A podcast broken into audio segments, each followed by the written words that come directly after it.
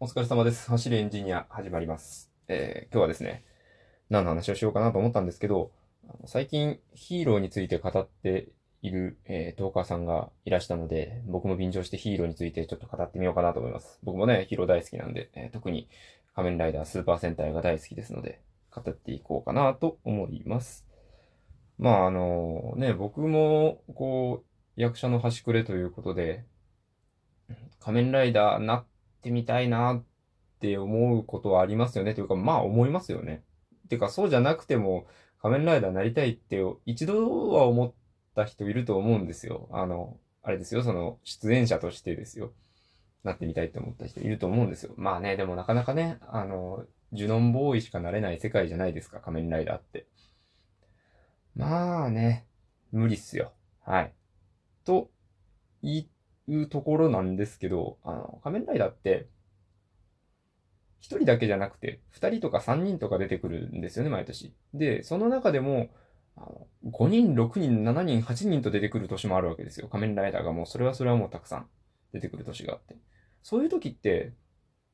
あの、7人目まあ、5、6人目ぐらいは舞台俳優の方がなってることってあるんですよ。おって思いますよね。あの、なんかチャンスあるんじゃないかなって思うじゃないですか。まあね、でもね、僕も、僕はまあそこまでの、あの、力量も、コネクションもないし、なんならね、本業がある身なので、まあまあ、そんな夢物語はね、なかなかね、あの、実現しないわけなんですけれども。そんな感じで、えー仮面ライダーになってみたいなっていう話なんですけど、あの、特に大きなお友達の中ではこう、この話わかる人多いんじゃないかなと思うんですけど、あの、量産型ライダーってめちゃくちゃ、あの、憧れません？あの、なんか、あの、特別な、こう、資格がなくても変身できる、あの、まあ、やられ役なんですけど、誰でも変身できる、こう、うぞうむぞうの兵隊みたいなライダーいるじゃないですか、たまに。今で言うと、えっと、シーホース、ん？シーホースじゃないな。えっと、あれです。あの、 Invading Horseshoe Crab Raider ですね。めちゃくちゃ長い名前ですけど、カブトガニの、えっと、まあ、怪人なんですけど、まあ、ほとんど仮面ライダーみたいな、あの、戦闘員がいるんですけど、あれがね、あの、誰でも変身できるっていうことで、こうなんか一般人にも夢があっていいなって、ね、量産型ライダー、他にもあの、ライドプレイヤー、仮面ライダーエグゼイドに出てくるやつですね。とか、あの、ライオトルーパー。まあ、あれはちょっとね、また黄色違うんですけど、そんなのって憧れますよねって思うんですよね。はい。で、あの、まあ、こう、誰でもね、ライダーになれるっていう話を一つしてみたところで、あの、ここ最近僕の、あの、おマシュマロの方に送ってくださっている方々から、まあ、ちょいちょい出てくる話で、あの、いや、僕ね、あの、なんか自分で言うのすごい嫌な、嫌というか、なんかすごくこう、申し訳ないんですけど、なんかあの、こう、僕のことをすごくよく書いてくれるんですよ。なんかその、いい、いい人だみたいななんか書いてくださってる方がちょくちょくいるんですよ。そんなことないですよって話がしたいんですよ、今日は。あの、僕のそのヒーロー感についてっていうところにね、繋がってくるんで、ちょっとそこの話しようかなって思うんですけど、あの、正直、そうなんです。僕あの、中学校の時だったかな高校の時だったかなあの、他己紹介っていうのがあって、オクトバスじゃないですよ。あの、自己紹介の反対側ですね。あの、他人の他で、あの、他己紹介のあれで、あの、僕のね、出席番号1個前の人に僕を紹介してもらったと思うんですよ。その時に書いてあったことが、正義感が強いっていうことで。で、まあ、うん、確かにそのね、それで、参観日の日とかになんかそれが廊下とかに貼ってあって、あ、なんか、あの、仮面ライダーが好きだから正義感とか強いんですかねみたいな話を、その僕のね、あの、母と、その、友人のお母様がね、お話とかしたりとかしてたらしいんですけど、まあ確かにその影響はあるかなとは思うんですけど、僕は、自分で別段その正義感が強いとか、あの、他人の思いやりとか、そういうことはあまり考えたことがなくてですね、あの、うん、そうですね、あの、えーよく道を聞かれるんですよの回で、まあ、あの、聞かれやすいとか、まあ、聞かれたらちゃんと答えますよみたいな話はしたんですけど、それって全部僕のためなんですよね。僕は、あのこう言うとすごく言い方悪いんですけど、僕は自分が一番大切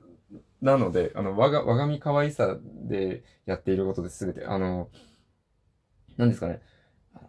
仮面ライダー、オーズとか、特にその辺なんですけど、あの、人助けを、こう、もう、なりわいみたいにしている、すっごいその、いい人、もうまさにヒーローみたいな人なんですよ。仮面ライダーオーズに変身している火野映司という人は。そうなんですけど、あの、一度それを逆手に取られて、あの、街の人をこの怪人が襲って仮面ライダーオーズを呼べみたいな感じで脅すわけですよ。で、それで、あの、本当は、その仮面ライダーオーズに変身することで体が蝕まれるのに行かなきゃいけないみたいな、そういうところがあるんです。で、あの、そういう自己犠牲的な話が出てきたときに、視聴者の方の感想でよく出てくるのが、あの、みんなの幸せ、みんなの笑顔、みんなの平和って言うけど、そのみんなの中に自分が含まれていないのが、そのヒーロー自身が含まれていないのが辛すぎるんだっていう感想を結構見るんですよ。僕は、あの、ね、視聴者としてそういうのを見てきたので、僕の中で出た答えは、